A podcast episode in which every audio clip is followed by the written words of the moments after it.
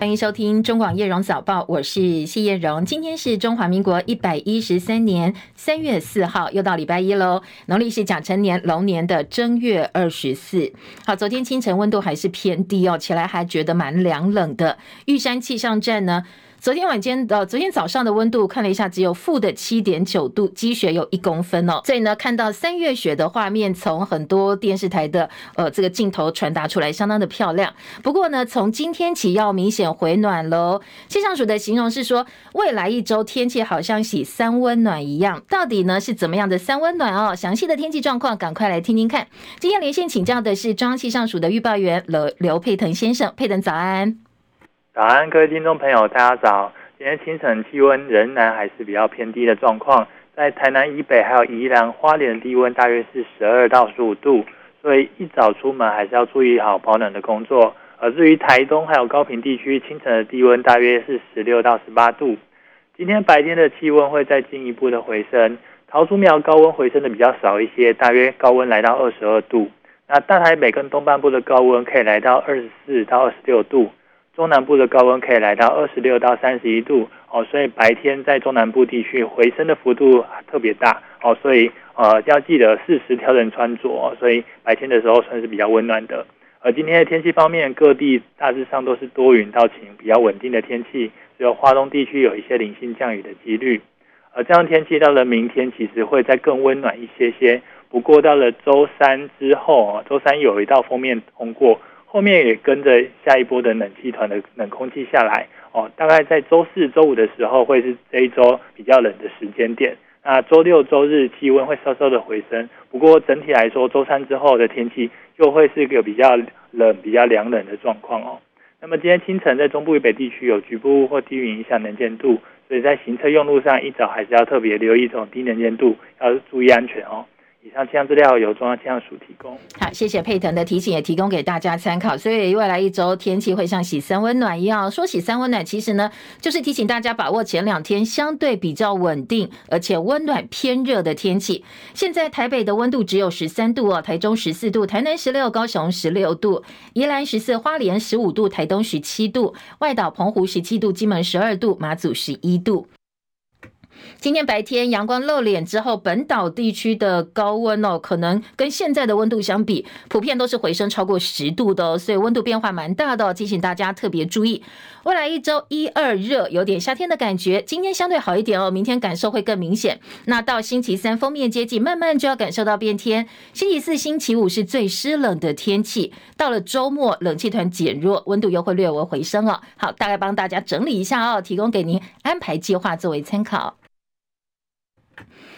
现在北部地区第一期稻作春耕灌溉期，在农民抢水的情况之下呢，又遇到枯水季，所以北中部的水库除了翡翠水库之外，其他水库的水位下降都蛮明显。前两天春雨报道，水利署忙着在集水区人造雨，不过呢，效果没有这么好哦，入不敷出。中大型水库包括石门水库、鲤鱼潭水库，有效蓄水率现在跌破五成了，所以提醒大家还是要记得要节约用水。台北股市上周五开高走低，早盘触及一万九千零四十一点，刷新高之后卖压涌现就走弱了。高价股、AI 股还是活蹦乱跳，不过全指股普遍拖累的情况之下，大盘指数再度失守一万九千点大关。上周五台股收盘跌三十点，收在一万八千九百三十五点九三点。成交量缩减到三千九百八十四点九亿元，但是周线是连两红的。而台积电 ADR 呢，一号大涨百分之四点零六，收高在一百三十三点九块美金。随后电子盘股价走高接近百分之一，所以呢，对台积电今天开盘之后股价表现应该是有带动效应。台币则是偏弱整理，上周五收在三十一点六零六兑换一美元，台币贬值二点九分，全天的高低价差大概有六点一分。台北外汇。经纪公司的成交量十点九四亿美金。好，除了台北股汇之外呢，在油价方面，沙地阿拉伯宣布每天产油量自愿减少一百万桶的措施要延长到六月，希望能够支撑石油价格。本周国内油价，中油在昨天宣布哦，从今天凌晨零点起，汽柴油每公升调涨台币零点一跟零点二块。现在发油量最大的九五千汽油，每公升重新回到三十一块钱，写下近两个月来新高。调整之后，现在九二五千每公升二十九块半，九五五千每公升三十一块钱，九八五五千呢每公升三十三块，超级柴油每公升二十七块一毛钱。我中美洲友邦海地近年来局势动荡，二月底又爆发了新一波的动乱，各帮派在首都太子港作乱，意图要把总理亨利赶下台。不止攻陷警局、机场，连最大监狱现在也爆发了集体越狱，至少有三个人死亡。有人权律师对外国媒体说，现在这个监狱呢，四千多名囚犯只剩下不到一百人了。好，在呃这个海地的最新动乱部分呢，根据路透社还有 CNN 的报道说，海地帮派联盟领袖他叫谢里奇耶，二月二十九号开始号召各路黑帮一起推翻总理亨利，而且呢，大家是约好一起去袭击警察局。已经知道有多名员警死亡，机场附近同样枪声大作，所以各个航空公司纷纷取消航班，甚至这一群黑帮呢是攻进了国家监狱，大批的囚犯趁隙逃脱。海地有一个警察工会呢，呃，这里头的成员特别在社群媒体 X 发文，希望所有各地警察大家一起来帮助控制监狱。他警告说，如果袭击者成功，那这个国家首都就完了，首都将无人幸免，至少在街上会增加超过三千名暴徒。好，另外有外电说，呃，这座监狱的狱警现在好像已经撤出监狱了，还不清楚到底实际上有多少囚犯已经越狱成功。大陆全国政协会议今天正式开幕，北京进入两会时间。台海情势最近因为金门陆船翻覆事件升温，加上五二零之后，民进党会继续执政，所以两岸接下来的发展呢，备受国际关注。大陆全国政协昨天开了记者会，聚焦经济问题，并没有涉及到两岸问题。政协发言人国台办前主任刘结一呢，也没有点台媒来提问。唯一跟台湾有关的回应呢，就是提到今年政协的工作的时候，刘刘结一说会针对民族、宗教、涉港、涉台、涉外等议题展开座谈跟协商，提出建议。好，这是唯一要有提到台湾的部分。全国政协常委、北大国关教授贾庆国接受大陆媒体访问的时候说。副总统赖清德上台之后呢，对台海局势的影响是有限度的，因为他认为两岸之间的实力对比已经出现根本性变化，大陆有足够实力遏制台独，所以他预期呢，接下来呢，赖清德可能会必谈到一中相关的问题，而两岸未来的关系可能会延续不独不武的现状。美国总统初选的重头戏，三月五号超级星期二，全美一共十五个州跟美属萨摩亚将会初选。很多外媒分析说，现在川普党内唯一的对手海莉会在超级星期二之后宣布退选。今天海莉跟川普在华府的初选当中对垒，因为呢这个地方初选规模比较小，所以可能海莉还有机会打败川普。但是你想要改变川普现在的优势，恐怕是不容易。超级星期二还没有正式开始呢，前总统川普一路过关斩将，他已经累积两成党内提名需要的最低党代表票。因为星期六川普在密西根、爱德华还有密苏里三个州再度大胜，继续进账党代表票，现在至少拿下两百四十七张，党内对手海利只有二十四张。所以呢，很多媒体形容诶，现在海利好像连川普的车尾灯都看不到。接下来还有十五个州跟一个属地同时初选，而共和党获得提名的门槛是一千两百一十五张的选举人票。以现在川普的气势来看哦，如果说超级星期二最后结果出来的话，他可能很快就会成为共和党的总统候选人了。而民主党方面，拜登是一枝独秀。不过，有多项民调都显示，民众对拜登的不满意度写下新高。一份《纽约时报》最新民调说，拜登的不支持率达到四成七，这是二零二一年一月就任以来的新高了。而拜登支持度呢，如果他跟这个川普比的话，同样四成三比四成八，现在稍微落后的是现任总统拜登。好，另外，以色列军方说已经在加萨走廊南部城市汉尤尼斯加强行动，闪电式的空袭跟炮击当中，六分钟至少击中五十个哈马斯的目标。以色列官员表示，他们决定不派代表团到埃及，针对停火跟释放加萨人质协议进行谈判。那最主要理由是，他们认为哈马斯并没有回应以色列的两项要求。戚海伦的报道。美国有线电视新闻网 CNN 引述官员说法报道，以色列没有参加周日在开罗举行的会谈。先前官员说，哈马斯没有对以色列停火谈判的条件做出回应，包括哈马斯没有在人质名单注明哪些人质还活着，哪些已经死亡。另外，以色列也要求确认监狱释放巴勒斯坦囚犯以换取人质的比例。CNN 报道，哈马斯高层消息人士指出，如果以色列不同意永久停火，哈马斯就不会同意。就人质问题达成协议。美国官员指出，努力争取在斋戒月开始前完成协议，但是以色列、哈马斯和卡达官员表示，分歧还是存在。在呼吁停火之际，英国广播公司 BBC 报道，援助组织警告加萨北部有饥荒风险，生活在废墟的三十万人没有得到任何援助，以色列也不允许任何援助通过。美国上周六用三架军用飞机空投了超过三万份餐点，是美国首度向加萨空投人道援助物资。记者戚海伦报道。好，南韩医协昨天下午率四万多人上街头，要求政府撤回医学系扩招政策。而且呢，虽然说政府的祭出相当多的手段加以反制，政策加以反制哦，比如说，哎，如果说你没有马上这个上任的话哦，可能要立刻去当兵等等等哦。但是呢，显然在医疗体系部分并没有稍微的放松立场，他们誓言要抗争下去。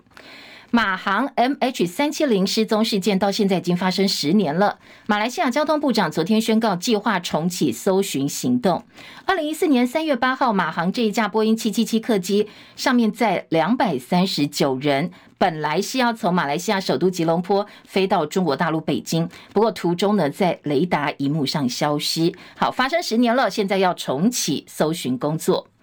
北海道立尻山昨天发生了雪崩，八名滑雪客人有四个人被活埋，虽然说被救出来了，不过其中有一个女生送医不治，另外有一个男子腿部骨折受伤。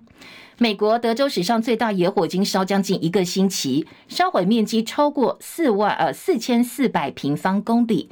如果你换算台北市面积的话，大概有十六个台北市。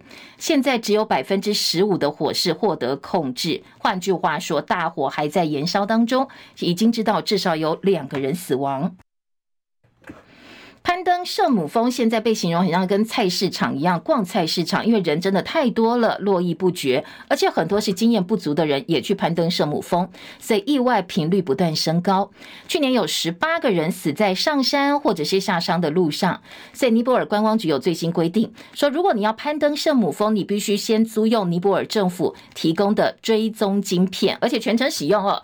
如果真的发生意外的话，希望能够节省搜救的时间。马上三月份这项规定生效，因为呢，月底就是今年登山季的开始。印度有一起相当离谱事件，一名西班牙重机王美，她跟她的先生呢，在印度骑车旅游，搭帐篷过夜，没想到遭到七名男子轮流性侵。还把这对夫妻打到满脸都是淤青。他们事后呢，呃，说出自己恐怖的经验。很多的印度人赶快涌进他的社群道歉。这起事件，警方目前已经逮捕三名嫌犯，还有四个人在逃。猫熊长期被大陆官方视为是有意使者，不过近年来旅居美国、日本、英国等动物园的猫熊陆陆续续回家，回到中国大陆。昨天旅居南韩的猫熊福宝，它是最后一个公开亮相日，最后一天在南韩上班了。综合韩联社跟新华社报道说，呃，以后福岛呢要呃这福宝呢要接受特别照顾跟检疫工作，预计四月初回到中国大陆，入住四川省中国大熊猫保护研究中心。昨天有很多南韩民众专程到乐园爱宝乐园去跟福岛福宝告别。有参观民众说，进入爱宝乐园之后，熊猫世界等待时间指示牌上写四百分钟。换句话说呢，你要跟福宝说再见，你入场之后至少要等六个小时又四十分钟才能够看到福宝。可见哦，韩国人真的很喜欢福宝。而福宝是旅韩大猫熊，爱宝、乐宝就是华妮跟元星在韩国以自然繁育的方式生下的第一只猫熊。照顾福宝的两位饲养员分别是江爷爷江哲元跟宋爷爷宋永宽。好，他们两个人对福宝是呵护备至，简直当自己的孙女一样看待。在社群平台上有相当多呃福宝跟这两个饲养员的互动影片，也很多网友很喜欢哦。福宝不但有自己的主题曲，还有自己的书，所以呢，呃，在电视上福宝跟爷爷首播的收视率也比一些同时段的韩剧还要高。所以呢，大陆的猫熊外交在韩国显然是相当成功哦，因为韩国人非常喜欢这个福宝，至少在情感上哦是相当认同的。好，再来回到国内的政治话题，陆船翻覆造成两人死亡，今天是第二十天了。海巡署跟陆方代表昨天上午开第十五次的闭门会议，双方谈判七十五分钟，但是还是没有达成共识。我方负责谈判的海巡署副署长许敬之跟陆委会官员陆陆续续飞回台湾，准备参加今天在立法院的专题报告，而陆方代表则是继续留在金门至少三天的时间，等海巡开完会回到金门。大家继续再谈。现在双方针对碰撞这个渔船碰撞这个词呢，始终没有办法达成共识，因为后面的层级都已经拉高到中央了，所以双方各有坚持，僵持不下。困难点就是很多媒体形容，因为谈判人员在现场谈，但是背后都有两岸的高层介入，所以想要达成共识不容易。另外，因为大陆两会今天在北京正式召开了，所以两会对于这一起呢陆船翻覆事件的后续发展会不会有所影响？到底会因为呃这个两会召开暂时告一段落，或者是呃这个事情可能还会再向向上延伸，再度的这个延烧下去，有待进一步观察。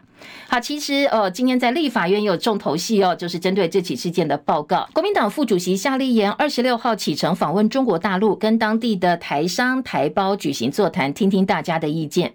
上个月二十九号在上海和平饭店跟大陆国台办主任宋涛见面，双方也针对这次陆船翻覆事件交换了意见。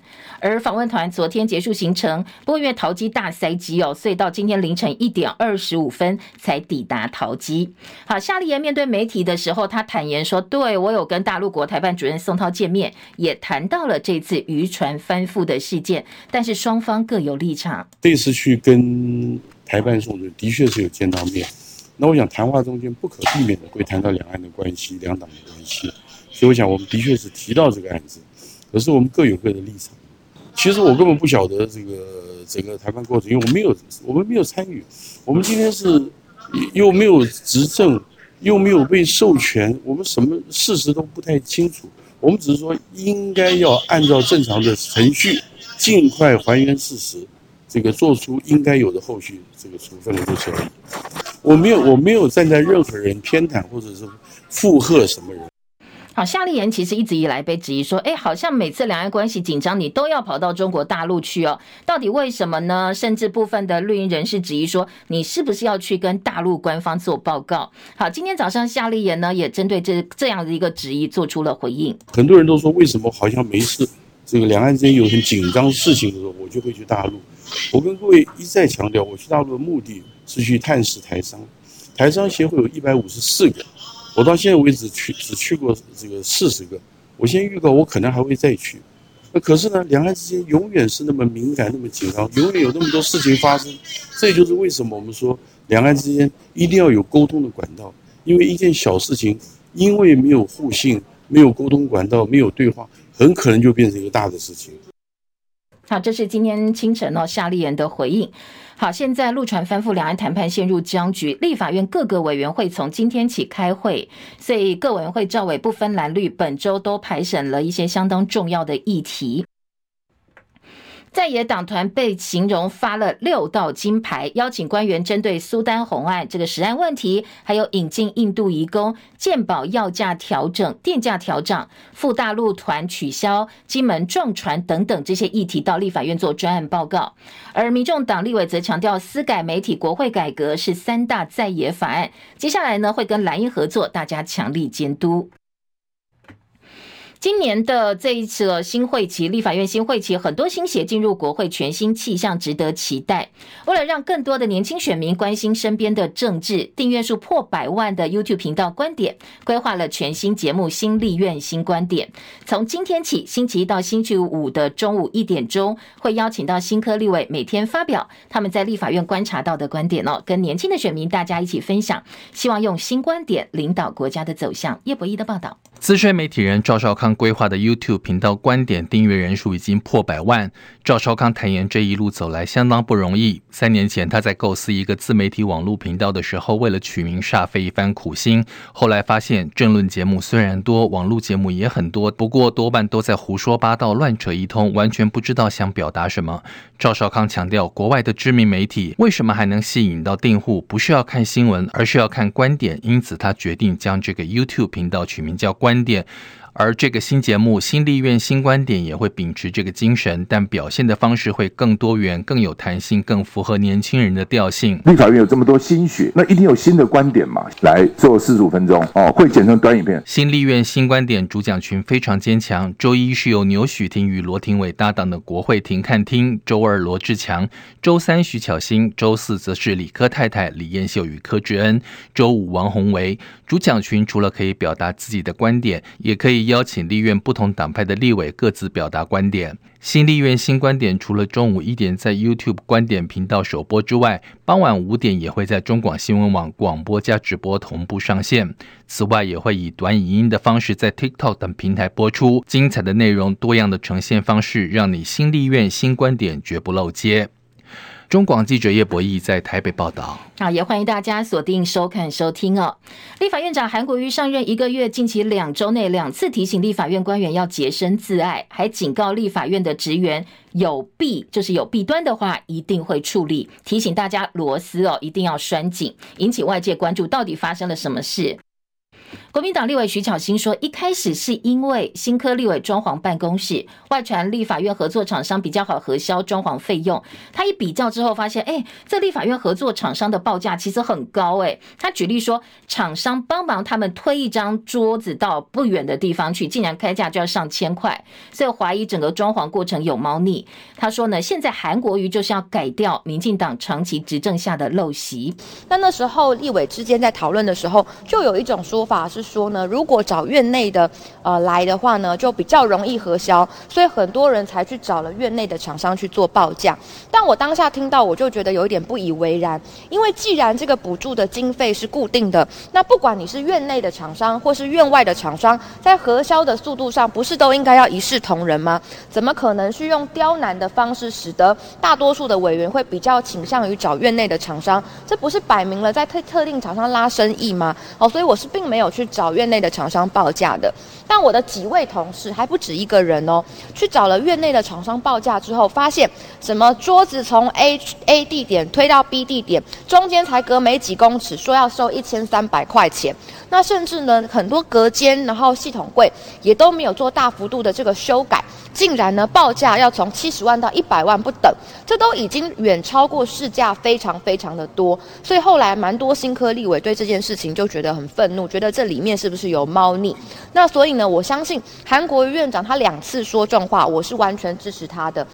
好，徐巧芯认为韩国瑜来了，他铁了心要管，特别韩国瑜对青年的要求从以前到现在都是高标准，所以呢，他才会多次提醒立法院的公务人员做事必须要谨慎小心。不过很巧哦，国民党立委罗志强前天呢抛出了截图，他说他收到炸弹恐吓讯息，对方扬言要炸韩国瑜跟韩国瑜的家人，罗志强跟立法院，他说他已经跟警方报案了，也请立法院同僚注意安全，同时谴责暴力恐吓。希望相关单位赶快查明处理。立法院秘书处的回应是，院长韩国瑜相信台湾人是善良、是包容的，应该不会有过度激烈的举动。好，其他关于桃园机场昨天大塞机啦，以及呢，嗯，关于这个警所、派出所被撞的事情，等一下我们在呃后半段的读报新闻再进一步提供给大家更多的讯息。体育消息：日本读卖巨人来台进行两场交流赛，昨天晚间打线呢是被乐天桃园的投手群给封锁，全场只有一支安打。这是第九棒岸田行轮从陈冠宇手上敲出的安打，而且全场吞了十次的三振，打线被桃园的五名投手联合的这个压制，最后双方是零比零握手言和。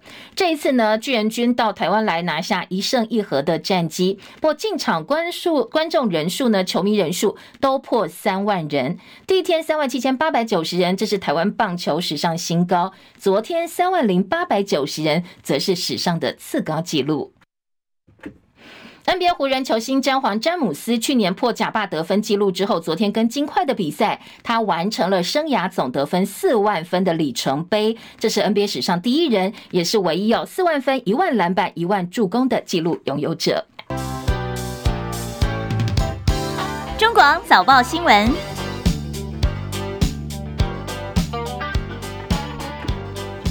我是谢燕荣，好，后半段来帮大家读报，同时补充一下哦。前面因为时间关系，没有提供给您一些呃可能跟民生有关的新闻话题哦。好，今天在读报前，还是要请好朋友手机、平板电脑、网页版的 YouTube 哦。你不管透过 APP，透过网页版，七点到八点都可以马上来搜寻一下叶荣早报，找到我们叶荣早报的直播。七点到八点在 YouTube 频道上有直播，或你找中广新闻网，点到新闻网的直播页面，也可以看到我们呢。好，进来之后帮叶荣按赞、分享、订阅。中广新闻频道多刷留言板，谢谢大家。八点钟之后呢，我们留在频道上的影音档案，也欢迎大家随时回来补课、补按赞、补分享，记得要订阅中广新闻网哦，谢谢大家。好，今天礼拜一，呃，各个早报的头版焦点。呃，跟过去一样啊，其实比较多元化一点，因为礼拜六、礼拜天没有上班课嘛，哦，所以呢，大家发生的事情放在头版来做，呃，比较深入报道。各个报纸的取材不太一样，那我们直接来听听看啊，各报在头版有哪些新闻重点。扫扫描一下大标题，大概有个概念。就算呢，等一下没有时间听完《用早报》，你大概也知道一下今天发生什么事。那后半段后面呢，我们再来进一步补充详细的内容，还有分析的观点，那提供给大家做参考。我们先来大概扫描一下头版有哪些重要的新闻重点。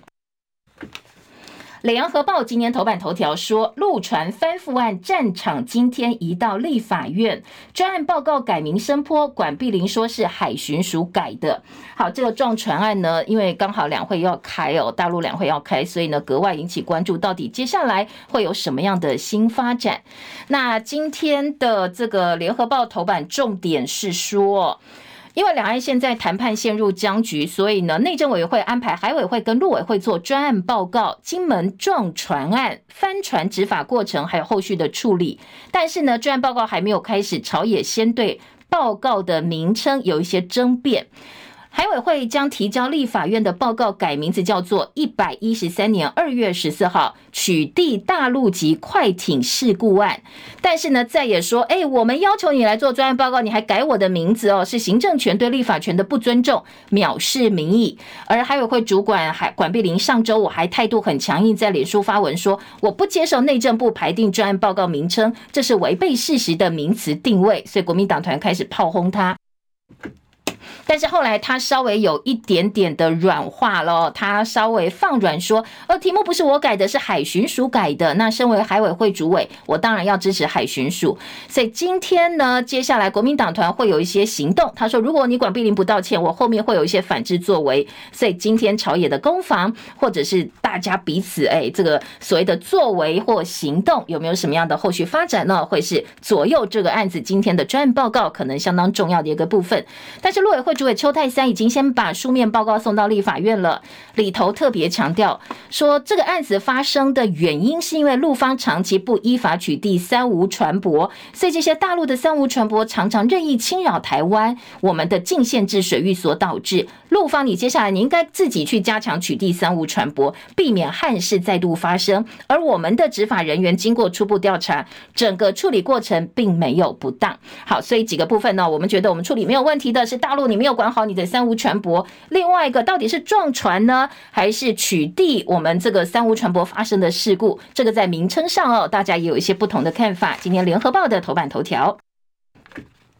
联合报头版下半版面，巨人交流赛写下纪录，两场六万八千七百八十人次观战。日本职棒其他球队现在看到我们有大巨蛋，也说：“哎，我们也可以去看一看啊，也想要到大巨蛋来比赛，进行交流赛。”今天的联合报给这个交流赛版面蛮大的哦，头版除了下半版面的文字，还有呃这个昨天现场的一些照片啦，双方攻防的照片，现场球迷嗨翻了，还有啦啦队吸睛的啦啦队哦，这些照片都在头版可以看看到。当然战况不是重点了哦，大家精精彩彩、热热闹闹打完一场友谊赛，来看看台湾的大巨蛋，这个呢可能是最主要的一个方向。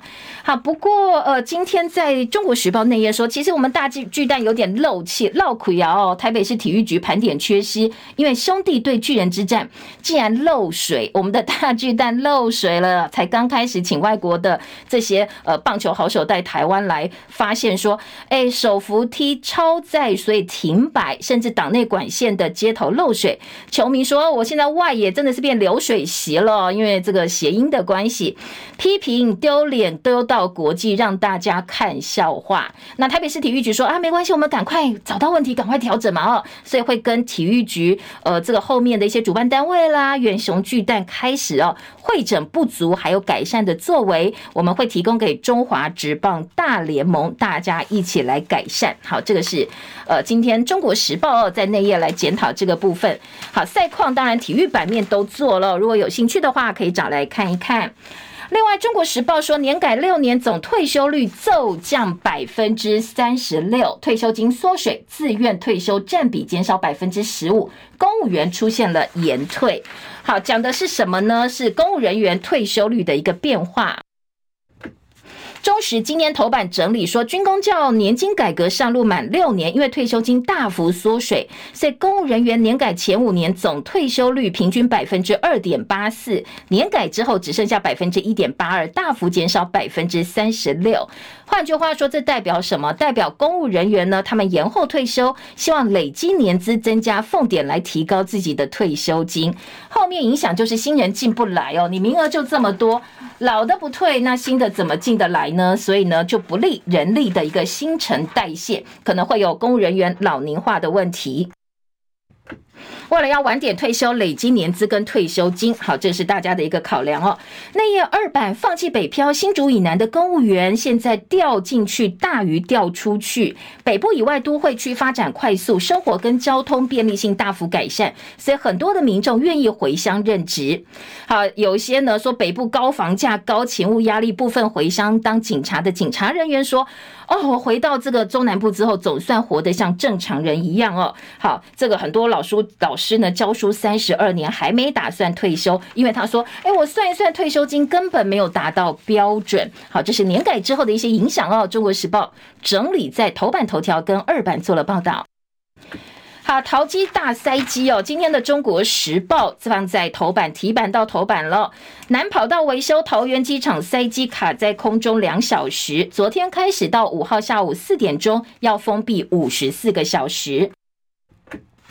桃机跑道从三号早上十点开始封闭进行年度调整，只剩下北跑道可以供起降，所以很多飞机转站转降到高雄跟松山机场，甚至延误起飞。很多旅客抱怨连连，立委关切，至少十三架航班受到影响。但是桃机只能说：“哦，我们已经适度留管了。”刚才提到桃园国际机场的南跑道，因为呢年度整修，所以呢从三号早上开始，呃，这个封闭到五号下午的四点钟。只有北跑道可以起降，所以昨天是大塞机哦，大家抱怨连连的。国民党立委王宏维说，机场南跑道定期轮流维修作业，竟然会造成大量航班延误。从香港到台湾来的时间，你都可以跑一趟日本了。他说，这种明明是税收维护的例行作业，你难道没有想到会有今天的状况？怎么会没有做好预防或配套呢？竟然搞到交通大乱，你还要拼观光哦？你这光自己人就把观光给搞死了。有旅客在。在网络上抱怨说，在飞机上动弹不得，光是在飞机就等一个多小时。还有人说，我卡在飞机上两个小时，到东京根本来不及转机到美国去，飞机早离开。还有网友嘲讽说，各国的人现在都塞在台湾的国门上空，绕好多圈呐。那大家可以多看看台湾的这个 这景色啊，不同的观光行销方式，当然是这酸了哦，大酸这样子。那呃，也提醒旅客哦，因为呢。桃机地面跟空中都在大排长龙，都在排队。所以如果真的要搭飞机的话，要几呃有心理准备哦，这个可能会被塞到哦。王鸿薇说，桃园机场排名从二零一九年拿到全球十三之后，就一直往下掉，最近四年已经降到八十二名了。你看看这一次，光是例行性还不是突发状况哦，例行性都可以搞到这样，那是不是真的有点太离谱了？好，今天的《中国时报》题版到头版。另外补充一下，到大陆旅行的禁团令，三月一号本来要松绑，但是二月七号临时观光署宣布说，好，六月开始禁止旅行团组团到大陆，等于呢，你到大陆呃这个旅游开团的时间大概只有三个月。但是很多民众发现，最近赖群组上还在号召到大陆旅游团的文宣，而且呢，出团日期一路开到六月禁团令之后，大家很好奇到底怎么回事，真的能够去吗？哦。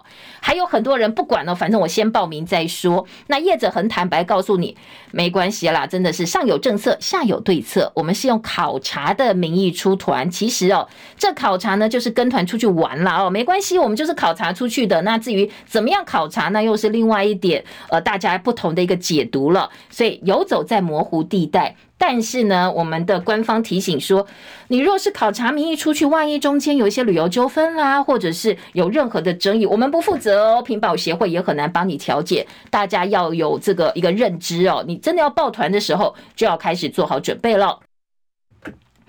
好，另外，今天《中国时报》头版下半版面还有说，第二陆军保二扩编，警校首设保安警察科系。家长问说，是不是要扛刺针飞弹？黄明昭说，我不会啦，我招警察就招警察，不会让你变军人哦。这是为了加强国家关键基础设施维护，去年行政院规划警政署保安警察第二总队的扩编，很多人形容他是第二陆军，说要准备这个两岸呢开打之后，我们有更多的兵员可以使用。对于保二扩编，行政院一直很低调，现在已经训练第二波三百多人了。因为扩编人力不够，所以干脆从警校开始培养，要首度招收保安警察科系两百一十人。那很多家长不想要小朋友说，我明明想当警察，就变成去当军人，甚至要上战战场去扛刺针飞弹。警专说不会啦，不会啦，我们这个警察就是依法执行这些相关的任务，绝对不会变成军人上战场。提供给大家做参考。好，这是中国时报今天的头版。自由时报头版头条：百分之三十二的青壮年有房子，五年增加十一个百分点。三十岁到四十九岁，将近两百二十九万人名下有房产。他说，青壮年百分之三十二是有房子的，而且呢，近五年增加十一个百分点。这是呃内政部国安危机少子化浪潮报告里头的内容。好，这个两百二十九万人名下有房产，不是说这整栋都是我的，包括持分。像很多嗯在台北地区哦，想要入住好一点的学区，所以很多家长可能会去买这个持分，让小朋友有学籍嘛哦，所以这个也包括在里面哦。所以他说不是包括整栋，是包括持分在内，将近百分之三十二的青壮年是有房子。住宅的自有率大概百分之三十二，相较二零一八年自有率百分之二十一，五年大增将近十一个百分点。大学学历有房子占比超过四成最多，青壮年的人口减少，但是有房人数大为增加。好，青壮年的人变少，但是购屋能力或者是手名下有房子的人变多。自由时报的报道。而在内页，他说：“呃，自由时报进一步报道说，青壮年有自宅率，育儿已婚族占比高，没有买房的急迫性，未婚族呢只有百分之二十二，最低，所得比较高，人口年轻，新竹县市的自宅率是最高的。好，当然就是统计一下，要告诉你说，内政部上的这个数字呢，我们的青壮年百分之三十二的名下都是有房子的。好，不知道这个嗯参考的参考值哦，这个真正。”的意义到底有多少？今年自由时报放在头版跟内页做了报道，中间是呃印呃自由时报专访印度驻台代表，独家专访哦，说五个方针，接下来印度政府会跟赖政府合作，深化跟台湾的交流，致力协助台企进驻印度，以及印台伙伴关系是面对未来挑战非常强大的力量。呃，这个印度政府接下来跟台湾的一些合作，《自由时报》是呃做了这个专访哦，放在头版。为两千块酬劳加入诈骗集团，车手判刑十五个月，还要赔两百五十二万元。制发投资凭证保证获利，宣称投资吸金上亿元，被重判八年的土刑，二十八人受害。这两起都是呃跟诈骗集团有关的这个消息哦。今天自由时报提版到头版了，经济日报头版头条，台积熊本厂赢大单，说呢。呃，索尼强攻 CIS 市场加码下单，晶圆一哥新厂投片量跟它的量产呢，现在加足马力。好，经济日报说，AR 浪潮来袭，关于感测器有望迎来新一波的规格新需要。全球 CIS 龙头索尼呢，冲刺布局，伴随半导体在地化生产趋势，它要大举在台积电日本厂熊本新厂下单哦。好，这个熊本新厂大单来了。关于台积电熊本厂的产能布局，经济日报在头版做了整个这个版面的这个上半版的版头报道。另外，在工商时报的头版说，辉达塞爆台积三四奈米。说 B 一百呼之欲出，辉达二零二四 C 呃 GTC 大会要登场，现在已经向台积电投片了。好，关于台积电，不管是辉达的单，不管是熊本厂的单，两家财经报纸都给了很大的版面。所以天时地利人和，台积电接下来股价呢？今天的工商时报说会站稳七百块钱大关。台积电好，台北股市相对来讲也有机会拉高，因为它权重比较重嘛。哦，今天在经济日报说台股啊力多齐发，有望冲关一万九千点。辉达、台积电 ADR 大涨，投信还有寿险资金进场，法人看好短线挑战一万九千两百点。工商时报喊更多，他说台股呃接下来人气好像搭直升机一样，三月上看两万点。好，关于台北股市，大家现在越喊越高了，经济喊一万九千两百点，工商喊两万点大关。大陆全国政协十四届二次会议今天正式开幕，这是呃《旺报》今天的头版头，《工商时报》头版下半版面，《工商时报》说要拓经济，刺激。消费潜能以及稳民企，民间企业优化营商关系，而旺报则说要畅想经济光明论。好，另外两岸在第一阶段，现在到目前为止，昨天记者会并没有被提到。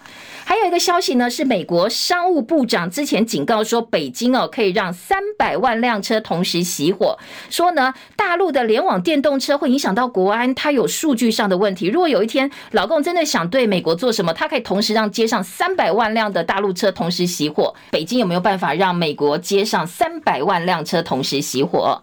好，这是拜登以安全数据安全为由宣布要对中国制的网联汽车展开调查。美国商务部长雷蒙多马上警告说，如果美国马路上有三百万辆中国车，北京有办法让他们同时起火熄火，那太可怕了。但是当然了，有些美国网友就怀疑哦，说雷蒙多你根本是在吹牛哦，在讲假的。